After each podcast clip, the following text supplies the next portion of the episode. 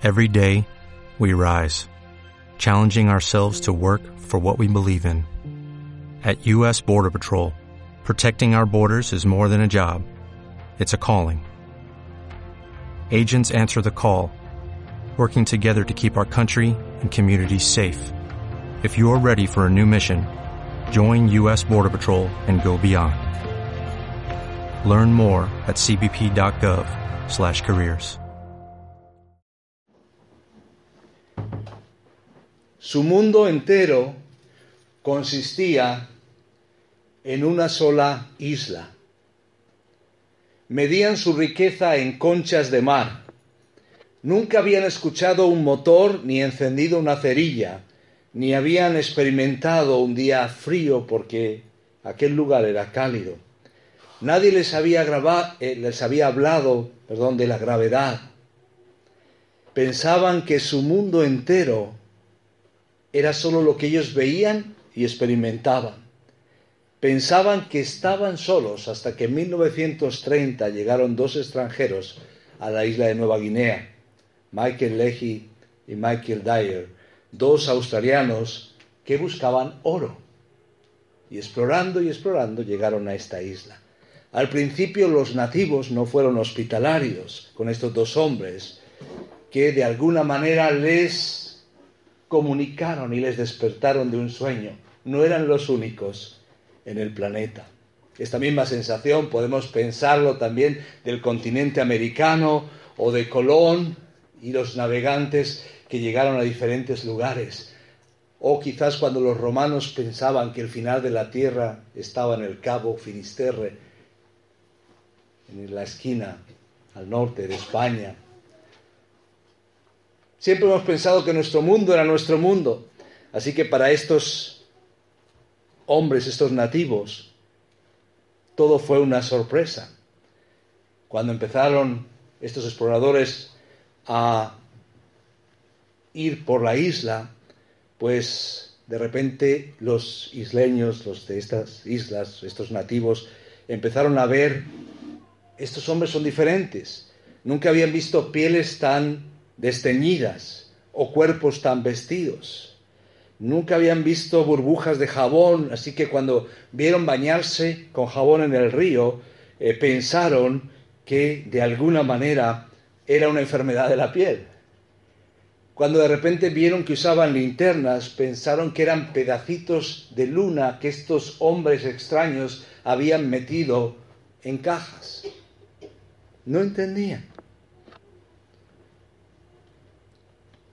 Cuando uno de, estos exploradores se quitó uno de sus dientes postizos, huyeron despavoridos. ¿Podríamos nosotros vivir algo parecido? ¿Podríamos nosotros ser acusados de pensar que somos los únicos en nuestra cosmovisión, en nuestra forma de entender la vida, de ver las cosas? Dicen que muchas veces curamos nuestra falta de cultura viajando cuando vemos que otras personas son diferentes. Pero hoy nos vamos a acercar a una sensación parecida, porque a veces se nos puede acusar de una visión reducida. Podemos estar viviendo islitis aguda. Y lo que llega Jesús a hacer cuando llega es traerles un mensaje que iba más allá del mundo que ellos entendían. No podemos decir que era un un mensaje totalmente nuevo porque todo el Antiguo Testamento les había hablado de esa realidad mucho más amplia del reino de Dios. Pero Jesús llegó, para algunos un invasor, para algunos un extraño, un extranjero, un outsider. Hablaba cercano a las personas, pero con conceptos que quizás ellos no entendían o que habían dado otro significado. Jesús les habla de un reino. Jesús dice, el reino se ha acercado, el reino está entre vosotros. Era un mensaje anunciado por los profetas. En la historia primaria descubrimos a Jesús declarando, se ha cumplido el tiempo, el reino de Dios está cerca, arrepentíos y creer las buenas noticias. Por eso hoy nos acercamos en nuestra historia de la salvación a esta estación en la cual el reino de Dios se ha acercado y el rey está aquí. Pero eso cambia de alguna forma nuestra perspectiva.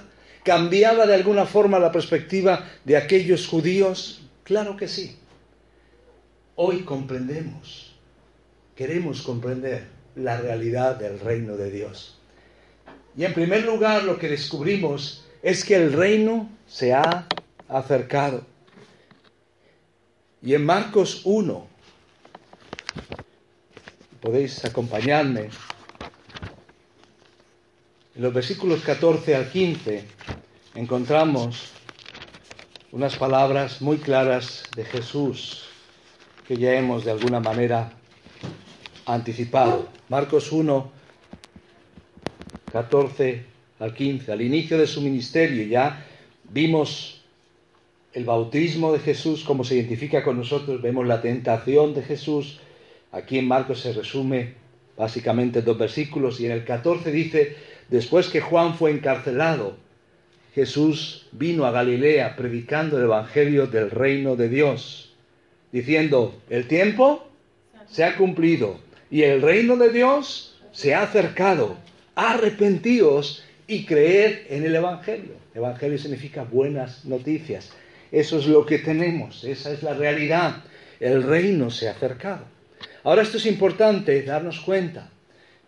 No siempre que decimos algo podemos asegurarnos que las otras personas saben de qué estamos hablando. Esto es importante como cristianos porque a veces pensamos que estamos compartiendo un mensaje y en comunicación, si la otra persona no entiende, aún usando las mismas palabras, en comunicación se llama ruido. Nos ha pasado quizás eh, personas de diferentes contextos, pasan el inglés, pasan el español y en otros idiomas, cuando viajas a otro país y las mismas palabras significan cosas diferentes.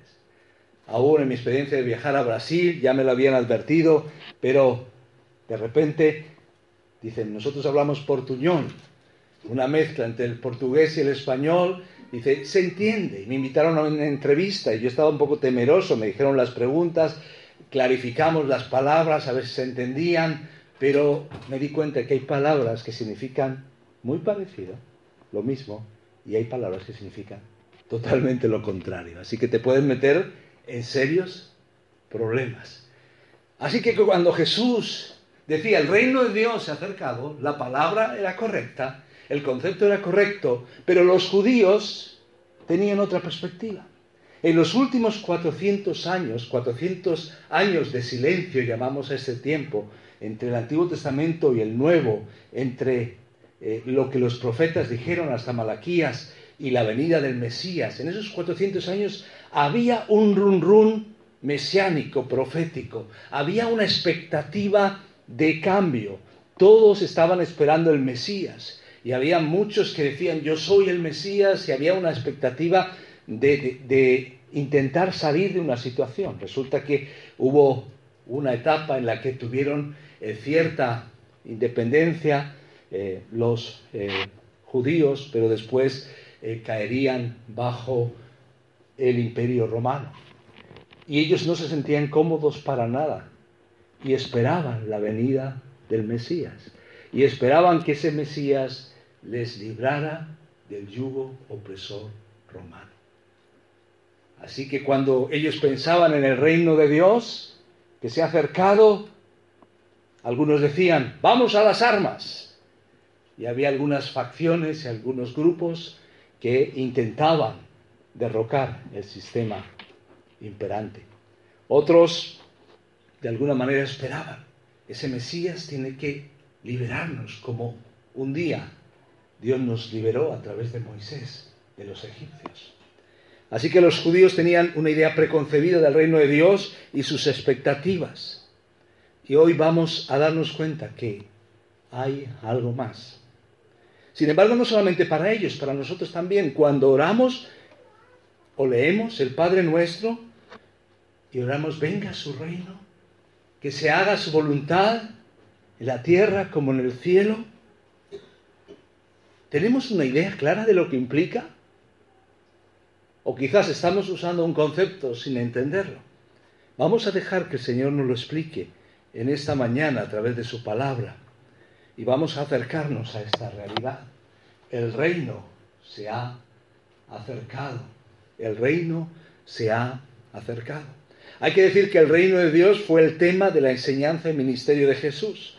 En los tres evangelios, Mateo, Marcos y Lucas, estos evangelios sinópticos, eh, y especialmente en estos eh, tres que mencionamos, eh, el reino toma el escenario central y se menciona más de 60 veces. El reino está entre vosotros. Se hacen menciones al reino, hay parábolas sobre el reino.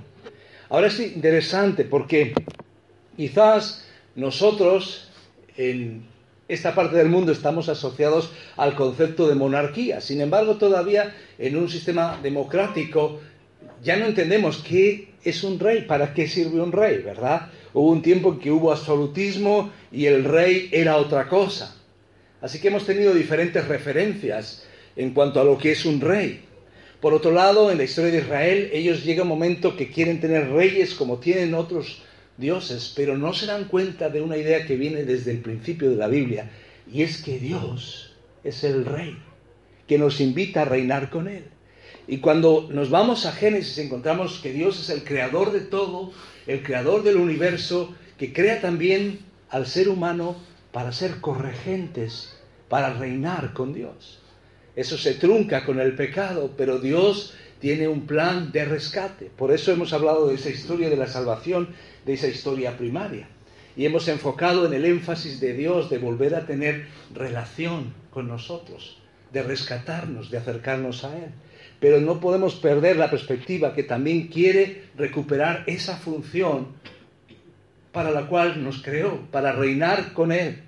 Él es el rey, Él es el rey. Así que aunque esa idea nos suene un tanto medieval, el concepto de reino y de rey es bíblico. El rey que creó el universo, que ordenó diluvio, que dirigió a los israelitas a la libertad, que asombró a reyes extranjeros ¿Recordáis en la historia de Daniel cómo Nabucodonosor fue confrontado al punto que dijo, alabo, bendigo al único rey, cuyo reino es sempiterno, cuyo reino es para siempre? Aún Nabucodonosor lo entendió. Aún los profetas del Antiguo Testamento predijeron ese reino, pero que vendría encabezado por una nueva clase de rey en comparación con los reyes terrenales. Y ahí es donde encontramos, por ejemplo, en Zacarías 9:9, que el rey se ha acercado, pero el rey, a la luz ya de lo que vemos en los evangelios, ha venido. Fijaros lo que dice en Zacarías 9:9, alégrate mucho, hija de Sión, da voces de júbilo, hija de Jerusalén. He aquí tu rey vendrá a ti, justo y salvador, humilde y cabalgando sobre un asno, sobre un pollino, hijo de asna. No podemos decir que los judíos no estaban avisados. Ese rey iba a venir de forma diferente. Ese rey iba a ser ese Mesías, ese siervo sufriente. Eso es así. Alégrate mucho, hija de Sión. Da voces de júbilo, hija de Jerusalén. He aquí tu rey vendrá a ti, justo y salvador, humilde y cabalgando sobre un asno, sobre un pollino, hijo de asno. Todo eso lo vemos en la escena de la entrada triunfal. Pero lo que vemos es que Jesucristo es ese rey anunciado, que viene de manera humilde, que viene desde Belén, que de repente, si saliera un titular de un periódico, si hubiera pedido periódicos en aquel día en la región, diría, carpintero de Nazaret se postula como rey. Así de extraño, así de raro. Pero vamos entonces a entender qué es la realidad del reino. En primer lugar, la buena noticia es que el reino se ha acercado, que el reino está entre nosotros, pero que el rey del reino ha venido. Sin embargo, necesitamos también entender qué es el reino. Entendemos que el reino se ha acercado, que el reino ha venido, pero ¿qué es el reino de Dios? Necesitamos tener una comprensión clara de qué es el reino de Dios. Y hay ríos de tinta que se han escrito sobre esto, pero tenemos que entender que es diferente a cómo lo estaban esperando después de esos 400 años de silencio, de silencio, después de una frágil independencia, hasta después la ocupación de los romanos. Vamos a ver cómo lo entendían los judíos. Los judíos esperaban básicamente un reino terrenal. Ahora, no quiere decir que la dimensión del reino de Dios no tenga una visión para esta tierra. Y hay aspectos que estamos esperando y vendrán en el futuro.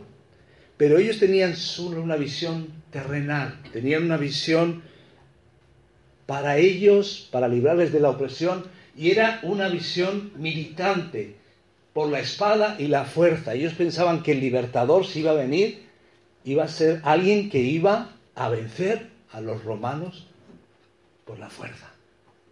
Por eso la figura de Jesús les descoloca.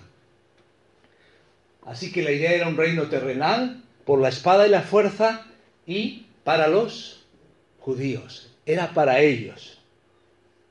Seguían padeciendo islitis aguda. Solo para ellos, aunque la Biblia hablaba de las naciones. Jesús dice que lo prometido por los profetas ha venido, se ha cumplido, pero su concepto de reino es diferente.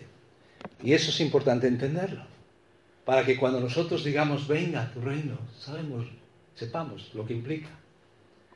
Jesús trae un reino diferente. En lugar de una dimensión meramente terrenal, Jesús habla de una dimensión espiritual, que dice, mi reino no es de este mundo, no tiene que ver con el imperio romano, no tiene que ver con el reino de Herodes, y mi enemigo no es tanto Herodes, o no es tanto los romanos. Se ve un reino de tinieblas, se ve el maligno, Satanás. Hay una dimensión espiritual. El reino que él trae es espiritual. Tiene una dimensión terrenal, pero es un reino espiritual. No es de este mundo no es solamente algo externo. Los religiosos de la época hacían énfasis en cumplir las normas y Jesús viene a traer un reino que es interno. ¿De acuerdo? Es un reino que empieza en el corazón. ¿Cómo accedemos al reino de Dios, según Juan 3, en aquella conversación de noche con Nicodemo? A través del nuevo nacimiento. Así que es algo espiritual. Accedemos al reino por el nuevo nacimiento. ¿Recordáis después las, palabras que tiene Jesús con la mujer samaritana? Cuando empiezan a hablar del lugar donde adora. Y dice, los verdaderos, verdaderos adoradores adorarán en espíritu y verdad. Es una realidad espiritual, es un reino interno y es un reino global, abarcador. Dice Mateo 24 que será predicado el Evangelio por todo el mundo y después vendrá el fin. El Evangelio no es solamente para los judíos. El reino de Dios no es una realidad nacionalista. El reino de Dios es una realidad global, abarcadora, total, rotunda. Esto es. ¿Vemos el contraste?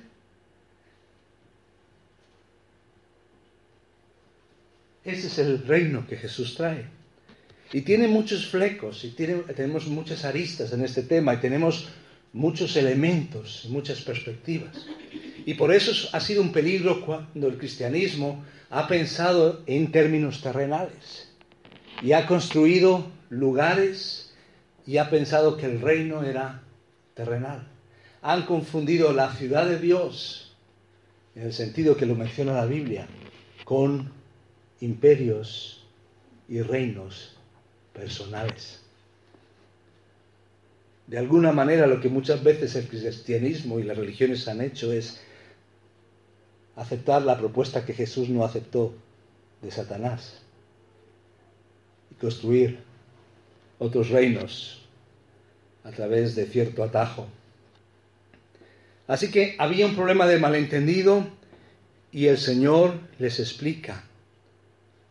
Este es el mensaje. Es diferente. Es espiritual, es interno, es global y abarcador. Y al final, como punto de partida, podemos decir, al comprender esta realidad, de entender qué es el reino, podemos decir que el reino de Cristo empieza con la venida y el reinado de Cristo en tu corazón.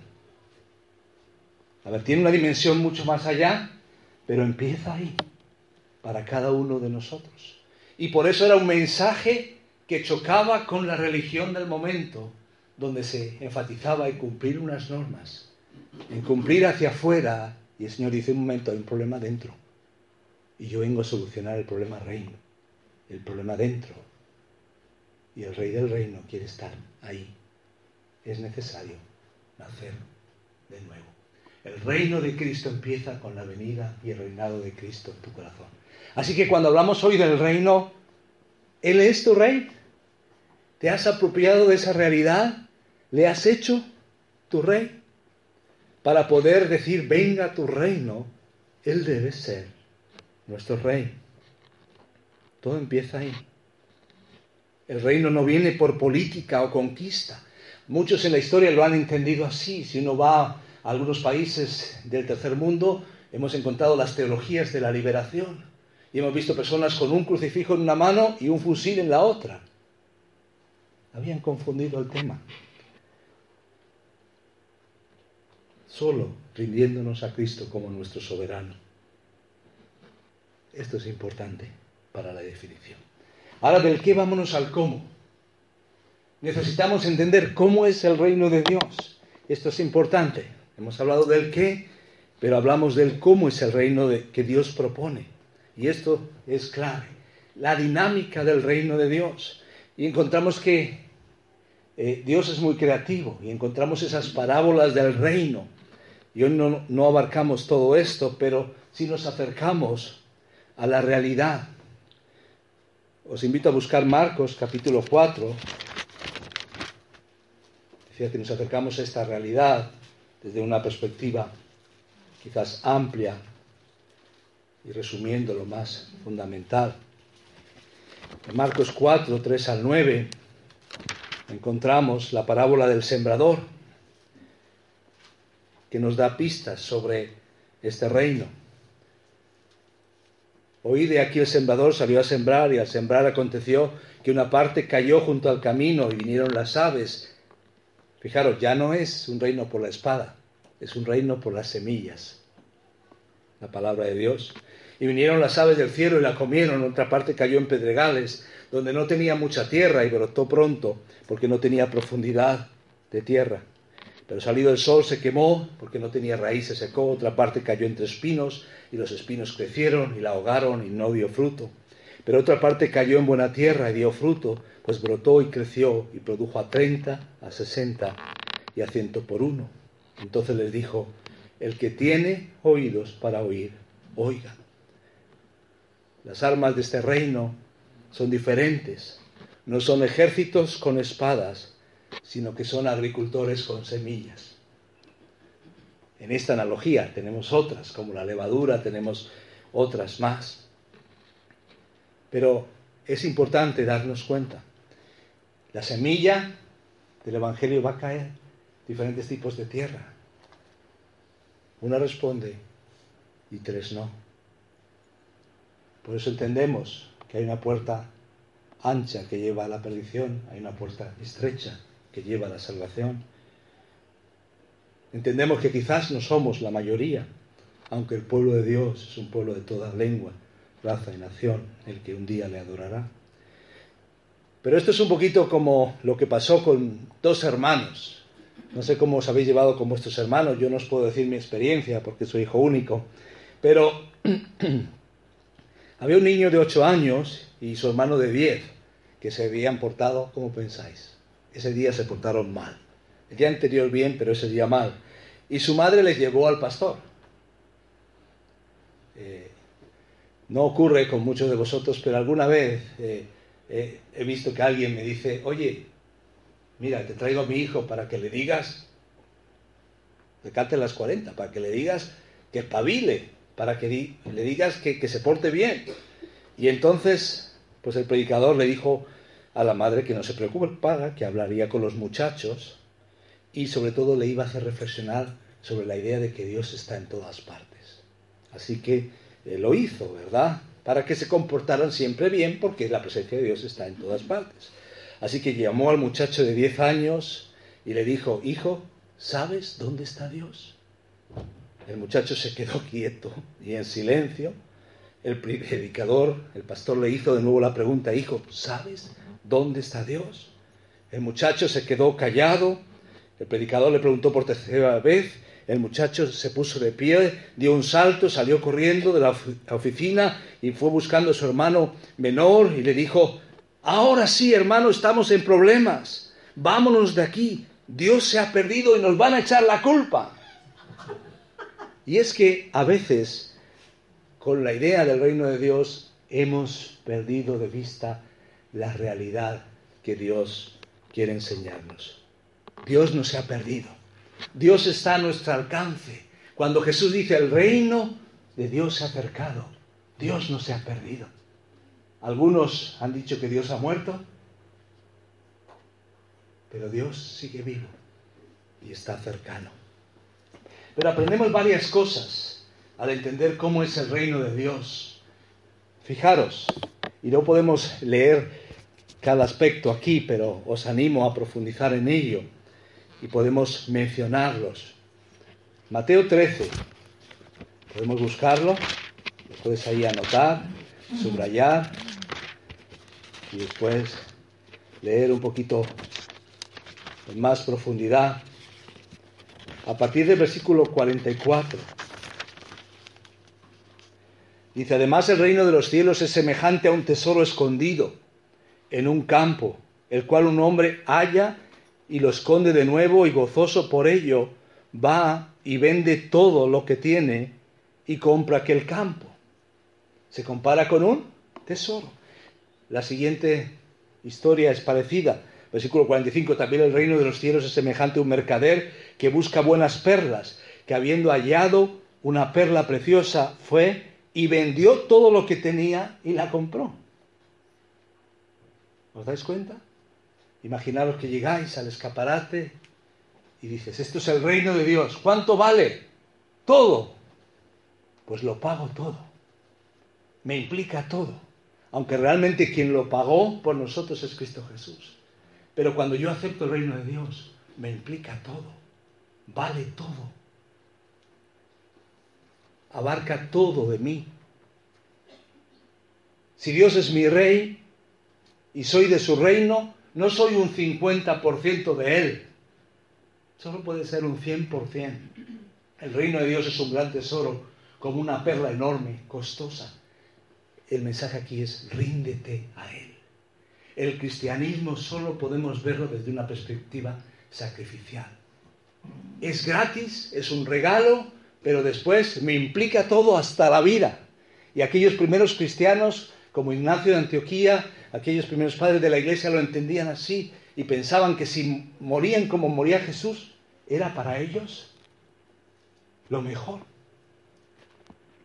Porque querían seguir las pisadas de Cristo. Así que el reino de Dios es un gran tesoro. Esto nos habla de prioridades, buscar primero el reino de Dios. Pero también el reino de Dios opera con energías que no entendemos ni controlamos.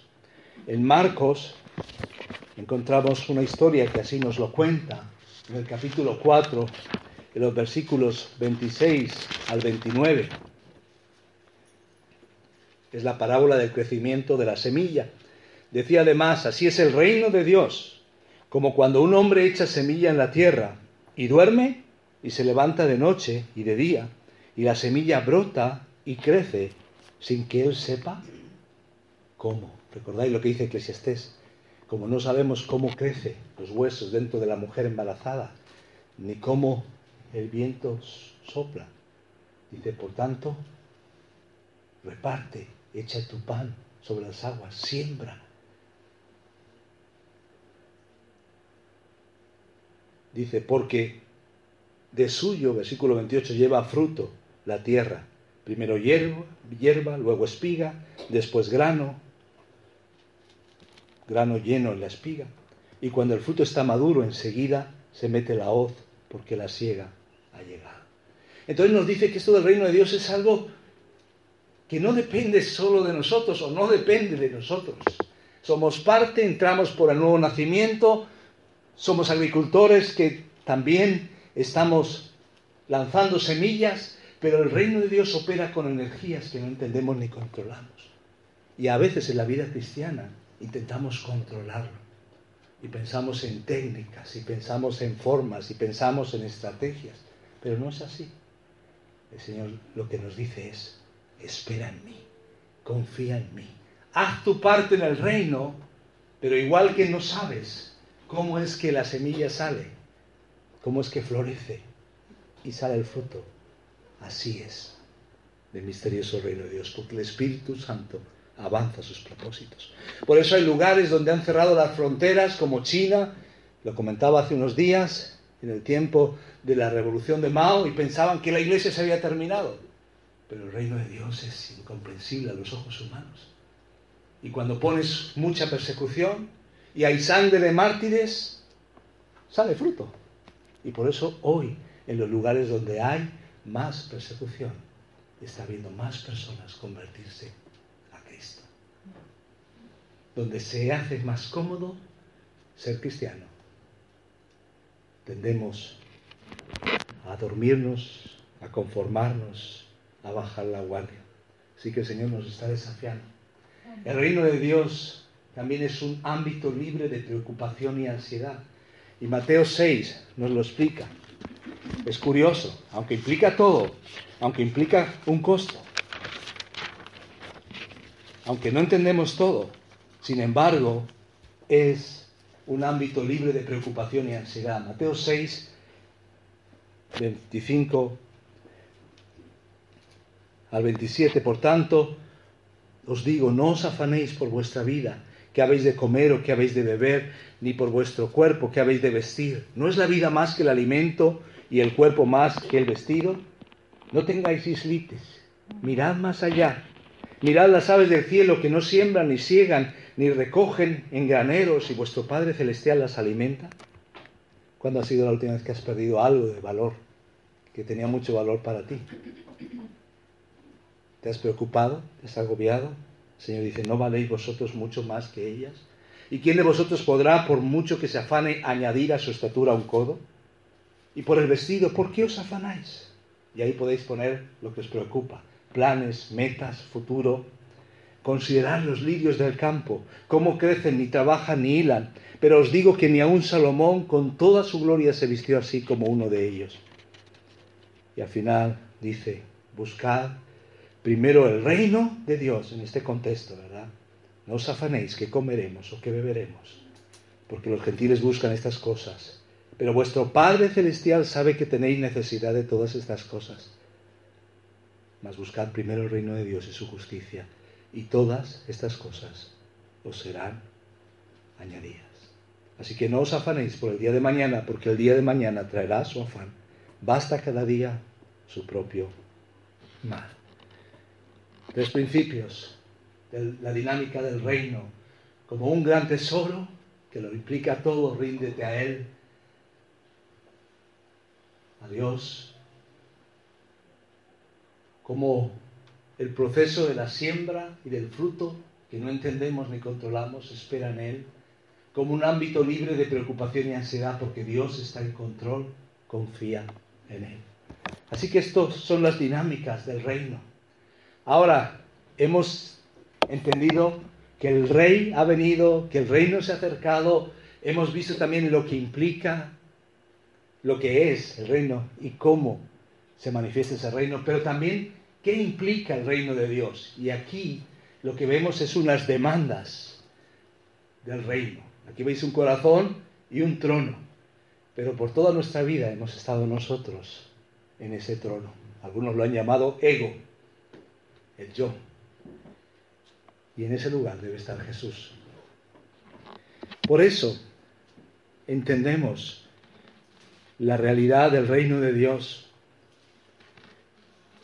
Jesús muestra aquí varias cosas y queremos terminar precisamente viendo las demandas del reino, entendiendo quién es ese rey y qué implica para mí y cuáles son sus demandas. ¿De acuerdo?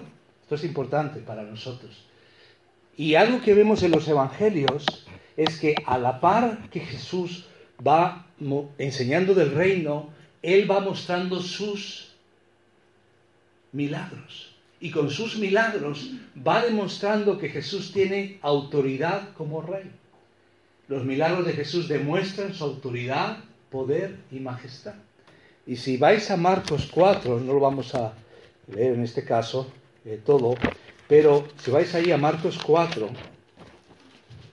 justo que ha hablado eh, de algunas de estas parábolas, aquí, los versículos 35 en adelante, encontramos cómo Jesús calma la tempestad. Le dice al mar, calla, enmudece. Y la tempestad para. Y justo después, en el capítulo 5, hay otro episodio. Un hombre endemoniado. Y Jesús tiene la autoridad para decirle a los demonios que salgan. Y dice, ¿dónde nos vamos? ¿Podemos ir a esa piara de cerdos, a esos cerdos?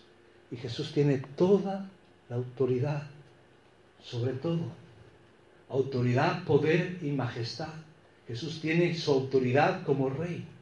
Y esto es importante darnos cuenta. Cuando aceptamos al rey del reino, es alguien que tiene poder. ¿Recuerdan las palabras que dice Mateo 28? Toda potestad me es dada. Por tanto, id y haced discípulos, bautizando en el nombre del Padre, del Hijo y del Espíritu Santo. Y aquí yo estoy con vosotros todos los días. Él tiene todo el poder. Y eso implica que tenemos un rey, que tenemos alguien en quien podemos confiar. Pero también, curiosamente, Dios hace algo especial en nuestras vidas.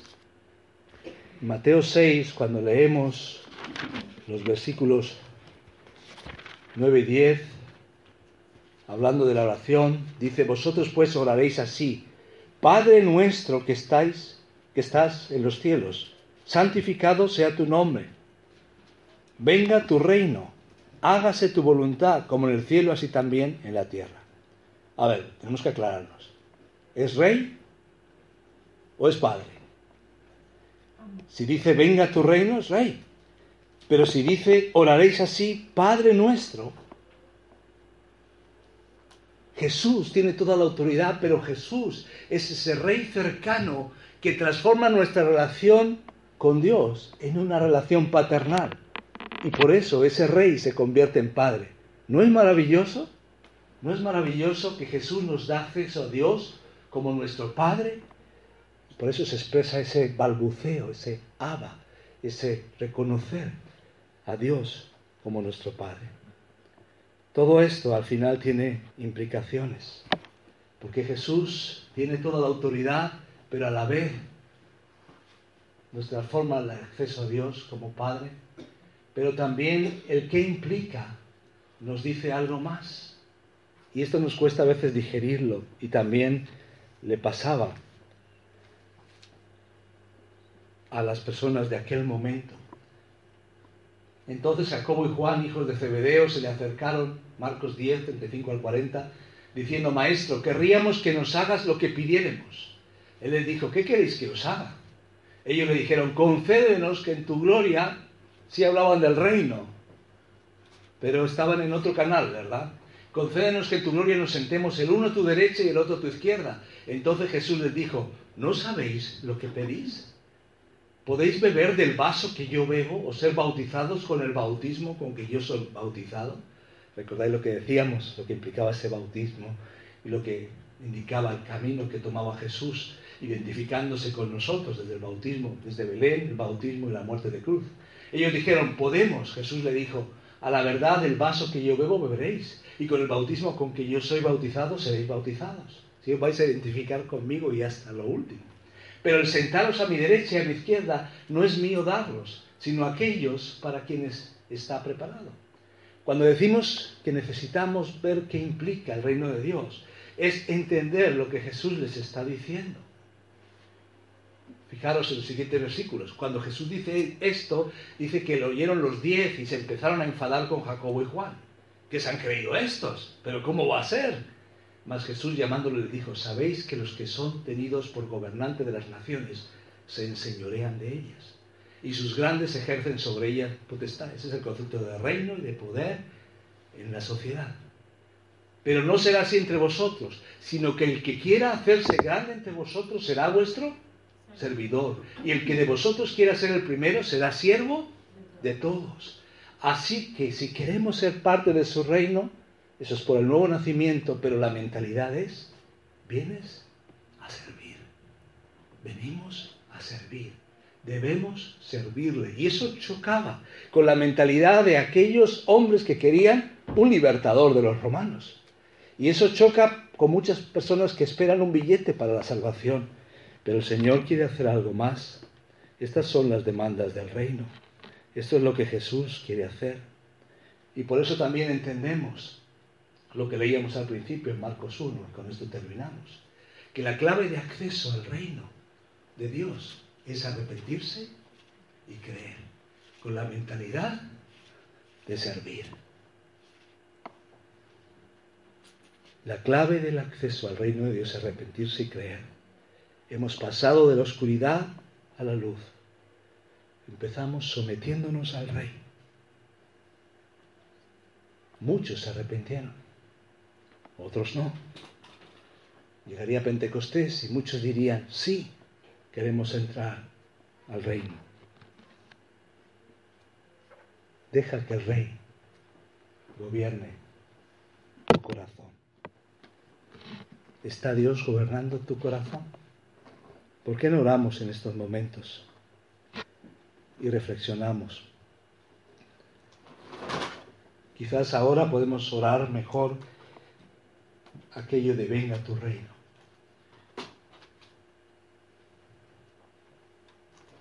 ¿Es Dios tu rey? ¿Es Jesucristo el rey de tu corazón? ¿Estamos viviendo las implicaciones del reino? ¿Rindiéndonos a Él? ¿Implicándolo todo de nuestra vida porque es como un gran tesoro? ¿Confiando en Él porque no sabemos cómo se produce el proceso de la semilla y del fruto. Estamos con nuestra bolsa llena de semillas. ¿Estamos pensando en mi isla o estamos pensando en su reino? Quizás de acuerdo a la parábola del sembrador, tres de cada cuatro terrenos no responderán pero muchos responderán. Vivimos en tensión. Es luz en medio de la oscuridad, pero pronto nuestro rey volverá. Estamos aquí en un entrenamiento para la dimensión total y final del reino. No te desesperes, no te desanimes. El Señor te dice, ten ánimo, estoy contigo. Tengo toda la autoridad, tengo todo el poder. Tengo la autoridad sobre la naturaleza, sobre el bien y aún sobre el mal. He vencido al enemigo.